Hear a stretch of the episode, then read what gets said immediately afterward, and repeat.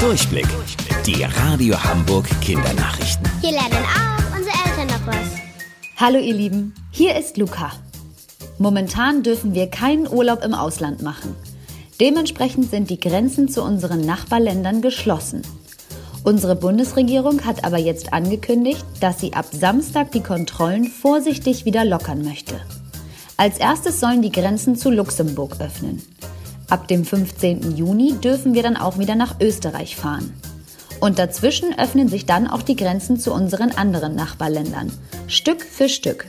Bis die Kontrollen an den Grenzen der Länder aber komplett aufgehoben sind, müssen wir uns noch mindestens bis zum 15. Juni gedulden. In Singapur gibt es jetzt einen Roboterhund namens Spot, der Besucher im Park auf den Mindestabstand hinweist. Er ist ungefähr so groß wie ein Schäferhund und läuft auf vier Beinen, also wie ein richtiger Hund.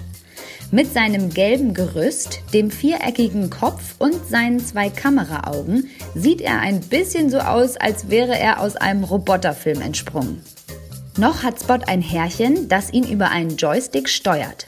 In Zukunft soll er aber komplett eigenständig für genügend Abstand zwischen den Parkbesuchern sorgen. Entdeckt der Roboterhund Menschen, die zu eng zusammenstehen, läuft er auf sie zu und erklärt noch einmal die Abstandsregeln. Wie dieser Roboterdog aussieht, seht ihr jetzt bei uns auf der Homepage unter radiohamburg.de. Und wusstet ihr eigentlich?